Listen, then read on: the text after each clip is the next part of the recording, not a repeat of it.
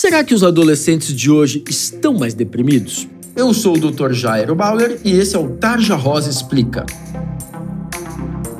Não só mais deprimidos, como também mais ansiosos. O Brasil é um país com altos índices de ansiedade e depressão, e isso inclui também os jovens.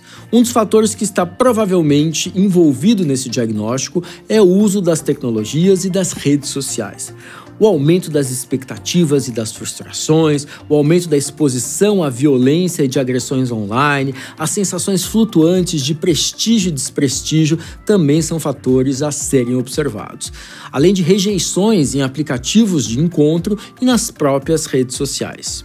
Quando fatores como esses ocorrem justamente numa fase onde o indivíduo está tentando se conhecer, se posicionar no mundo e entender o seu papel na sociedade, além de ter de lidar com alterações hormonais, físicas e comportamentais, isso tudo pode acarretar mais ansiedade e mais depressão. O mundo atual anda muito competitivo. O acúmulo de atividades leva ainda mais pressão e mais cobrança. Isso também é um fator de risco.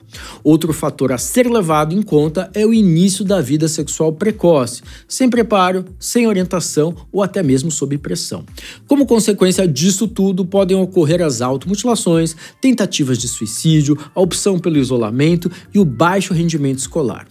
Se você sofre com algo dessa natureza, procure um psicólogo ou um psiquiatra e converse com alguém em quem você confia. Pedir ajuda é o primeiro passo para evitar ou até para curar qualquer tipo de dor que a gente sente, seja ela física ou emocional.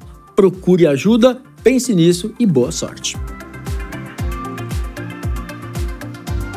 Para outros assuntos como este, comportamento e saúde feminina, siga o nosso canal Tarja Rosa Oficial nas demais mídias sociais e não deixe de visitar nossa página www.tarjarosa.com.br, onde você vai encontrar muitas matérias e informações. É isso aí.